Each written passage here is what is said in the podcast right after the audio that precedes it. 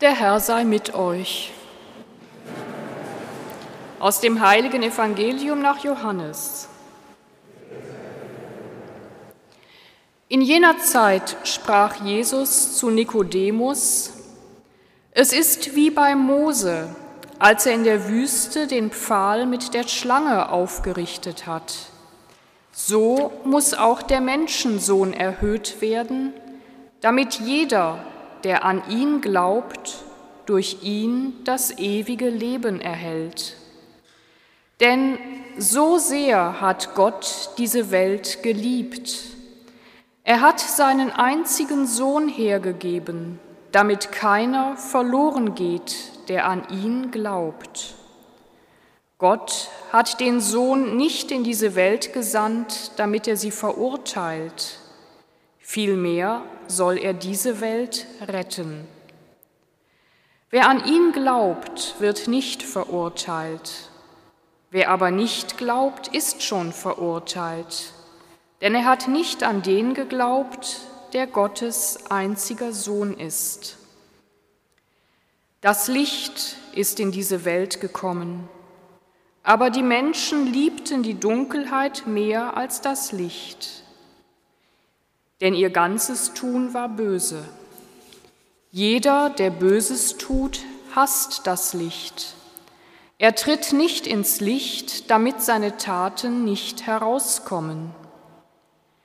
Wer sich bei dem, was er tut, nach der Wahrheit richtet, tritt ins Licht.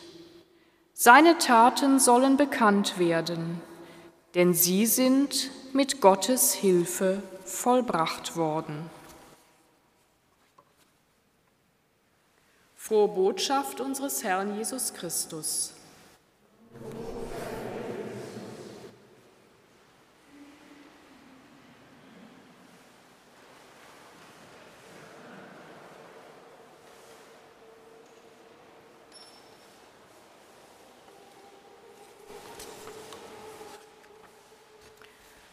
Es ist schon kaum zu glauben, liebe Jugendliche, liebe Mitfeiernde, dass Gott diese Welt lieben soll. Diese Welt, in der so viel schief geht im Moment, in der wir es nicht schaffen, ein winziges Virus in Schach zu halten, in der wir es nicht schaffen, die Erwärmung der Atmosphäre auf unter zwei Grad zu begrenzen, in der wir es nicht schaffen, Kriege zu beenden, Fluchtursachen zu bekämpfen, Nahrung und Reichtum gerecht zu verteilen. Wir schaffen es einfach nicht. Was wäre die Konsequenz? Einfach aufgeben, alles schleifen lassen, ist doch egal, was passiert, morgen sind wir alle tot? Oder Gott dafür verantwortlich machen? Ist er nicht der Allmächtige? Könnte er nicht einfach handeln und alles wäre gut? Ja, das wäre so einfach Gott als der große Diktator, der wirkt und macht und einfach vorherbestimmt, dass alles gut läuft. Wäre möglich, wäre manchmal wünschenswert. Wirklich? Ich glaube, da fehlt etwas. Es fehlt da die Freiheit, die Freiheit zu entscheiden die Freiheit zu lieben, die Freiheit, das Gute zu tun oder eben nicht. Und genau darin besteht die Liebe Gottes zu uns. Gott will uns retten, Gott will, dass wir leben, Gott will, dass wir jetzt schon ein gutes Leben haben. Doch Gott zwingt uns nicht dazu.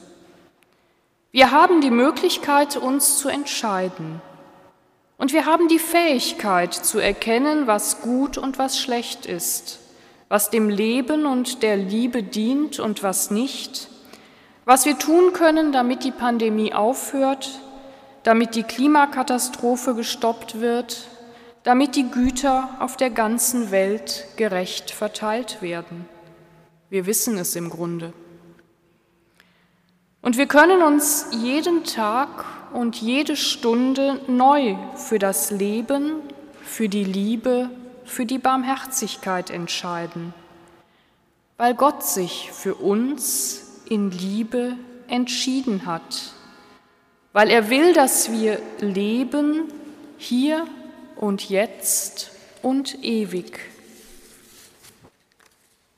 Und wenn es im Evangelium heißt, so sehr hat Gott diese Welt geliebt, er hat seinen einzigen Sohn hergegeben, damit keiner verloren geht, der an ihn glaubt, sondern damit er das ewige Leben erhält, dann gibt er uns in seiner Liebe die Verantwortung dafür, dass es hier auf der Erde ein lebenswertes Leben für alle gibt, ein Leben in Würde, ein Leben, das nicht nur Mühe und Überlebenskampf ist, sondern ein gutes Leben, in dem Gott Jesus seinen Sohn hergegeben hat, damit er als Mensch lebt und liebt, hat er all das, was wir Menschen durchmachen, am eigenen Leib erfahren.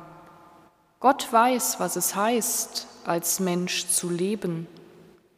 Doch selbst nachdem Jesus von den Menschen getötet worden war, hat Gott uns nicht verurteilt, sondern er wirbt weiter um uns, dass wir an ihn glauben, an seine Liebe, die er uns gratis schenkt, dass wir die Liebe annehmen und sie weitergeben, damit wir das Richtige tun, damit wir im Licht leben, im Licht Gottes und die Welt hell machen. Ihr ihr Jugendlichen, ihr geht auf eure Firmung zu, die einen schon in diesem Jahr, die anderen im nächsten. Das Fest, an dem ihr noch einmal Ja sagt zu dem, was in der Taufe schon angefangen hat, nämlich zu eurem Leben als Christinnen und Christen. Damals in der Taufe haben eure Eltern für euch entschieden, Jetzt seid ihr schon so weit, dass ihr selber noch einmal das bestätigen könnt.